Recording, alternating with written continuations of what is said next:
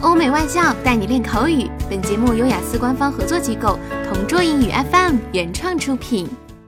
Describe a difficult thing you did.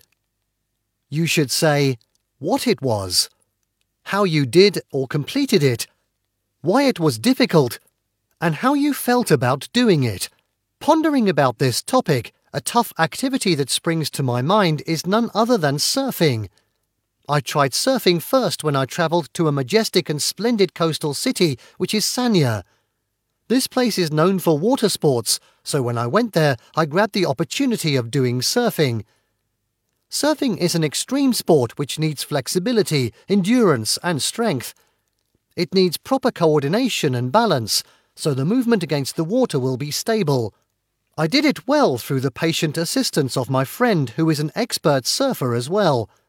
He provided me with some useful strategies that really helped me balance well under my surfing board. Also, he encouraged me morally to trust and believe in myself that I am stronger than the waves. He made me realize that the waves are the challenges in life and I needed to surpass them so I could be successful. As a first timer of this sport, surfing was really not a walk in the park for me. The waves of the ocean were very fierce and immense before, so it was a tough one facing them. In addition, I am not yet a professional swimmer, so it added many worries in my head about drowning or dying.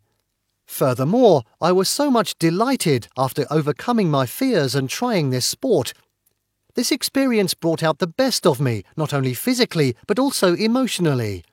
If I will have another chance in the future, I would like to try it over again.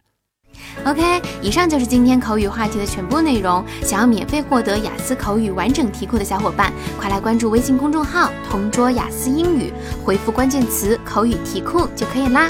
同桌祝你早日涂鸦成功！